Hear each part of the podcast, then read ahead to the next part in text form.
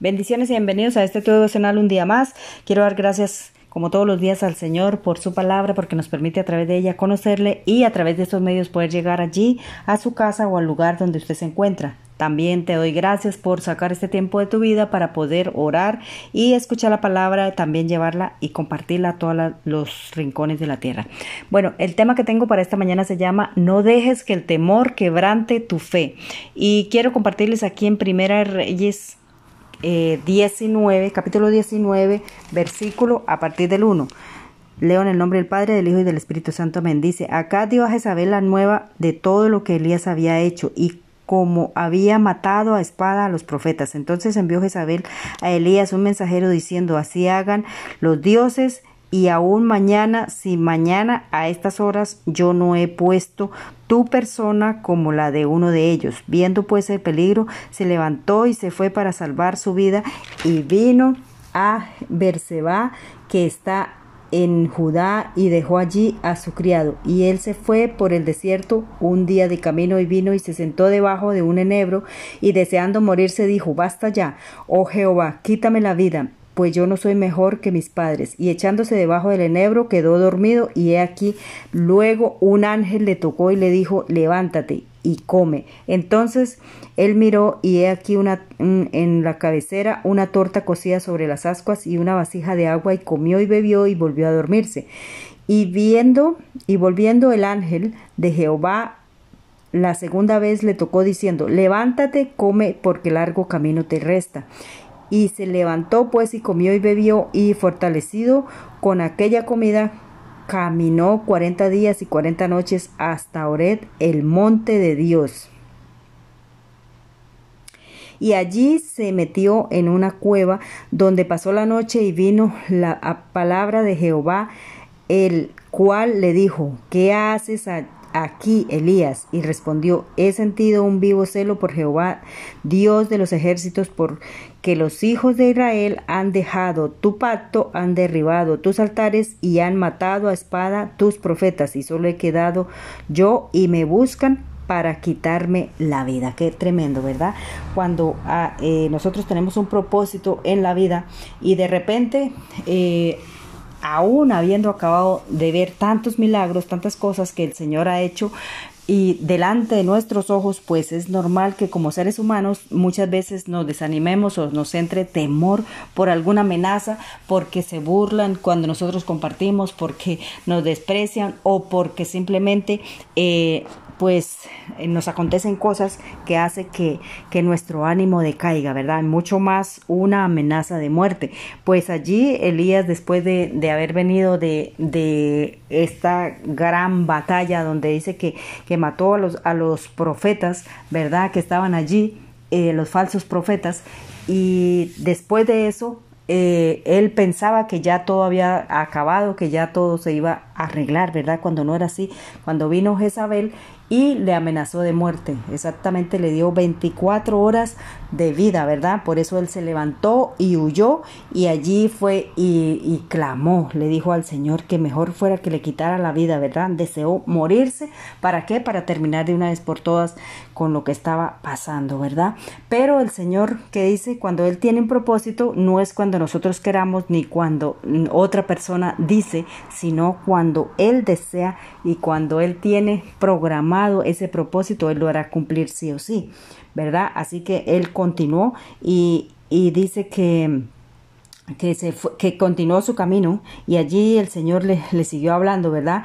Y él aún después de quejarse, en el 15 dice, y le dijo Jehová, vuélvete por tu camino por el desierto de Damasco y llegarás a ungir eh, a Hazael por rey de Asiria.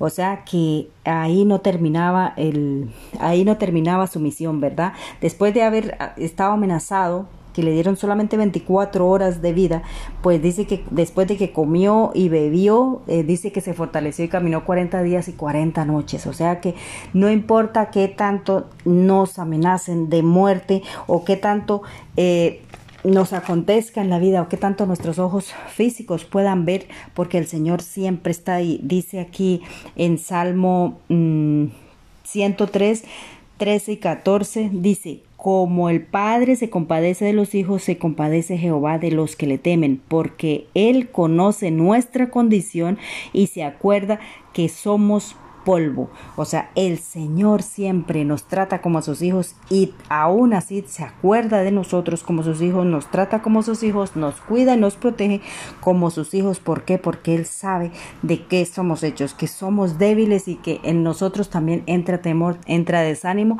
y que mm, eh, aún así, eh, aunque aunque nos acontezca lo que nos acontezca, el Señor siempre va a estar ahí, ¿verdad? Para cuidarnos, para que ese propósito eh, sea cumplido en nosotros, para ayudarnos a caminar y darnos la salida, aun cuando a nosotros parece que esa salida ya se acabó, ya no hay más que hacer. Entonces el Señor llega en ese momento y, nos da nuevo propósito, ¿verdad? Nos abre camino y, nos abre, nos enseña la puerta de bendición, ¿verdad? Porque no termina todo ahí. Dice aquí en, en Segunda de Reyes 11, dice que aconteció que yendo ellos hablando, he aquí un carro de fuego con caballos de fuego apartó, se apartó de los dos. Elías subió al cielo en un torbellino.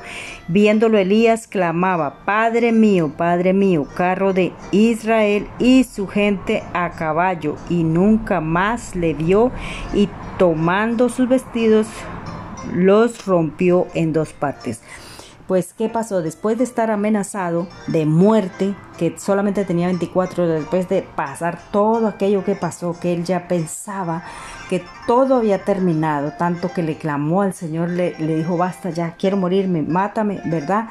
Porque no era mejor aún siendo un ungido del Señor, aún siendo un hombre temeroso de Dios, aún sabiendo y viendo todos los milagros que Dios había hecho delante de sus ojos y a través de él, pues también como ser humano se había entristecido, se había agotado, se había desfallecido, pero aún no terminaba todo ahí. El propósito del Señor no había terminado ahí. Tanto es así, tanto es así que dice, como lo que acabo de leer, que aconteció él fue arrebatado. Mire, le dieron 24 horas de vida porque le iban a matar, estaba amenazado de muerte. Y esta es la hora que Elías no murió, fue arrebatado y llevado en vida al cielo. Así que para el Señor, cuando Él pone un propósito en nuestras vidas, pues nosotros lo único que tenemos que hacer es ser temerosos de Él, obedecer y seguir sus instrucciones, leer su palabra, refugiarnos, escondernos en su palabra, porque allí está la salida de todo, allí está nuestra salvación, allí está la respuesta para todos, allí está esa puerta que que, se abre para bendecirnos, para ayudarnos, para escondernos y para llevarnos donde Él quiere que nosotros vayamos. Así que el pequeño tips que tengo para esta mañana es que el Señor siempre tiene la última palabra. Es cómo y cuándo Él quiera y no como lo dicen las demás personas, porque Dios siempre tiene diseñado para nosotros un plan y un fin que solamente Él conoce. Así que quiero orar, dar gracias al Señor por que cada día nos enseña a través de su palabra que nosotros dependemos de Él al 100%, Señor. Gracias, Dios mío, por su palabra. Gracias, Señor, porque tú nos amas, Señor con un amor incondicional, Señor. Tú nos renuevas cada día, Señor, aun cuando nosotros pensamos que todo acabó, que no hay más salida, Señor. Tú estás allí para ayudarnos, para bendecirnos, Señor, para guiarnos, Señor, por esos senderos de justicia y de paz en el nombre de Jesús. Gracias, Padre, gracias, Hijo, y gracias, Espíritu Santo de Dios. Amén y amén. Dios le bendiga, que tenga un lindo día recordarle que usted puede buscar los temas que han sido compartidos a través de este devocional, puede buscarlos en YouTube, en Facebook como Jazz Wonder Tips, a través de esta plataforma también Anchor, a través de Spotify, de Google, de Apple, búscame como Jazz Wonder Tips, escucha los devocionales, compártelos para que podamos llevar una bendición y una palabra de aliento a cualquier lugar del mundo. Dios le bendiga y Dios le guarde y un saludo especial aquí de su servidora Yasmin.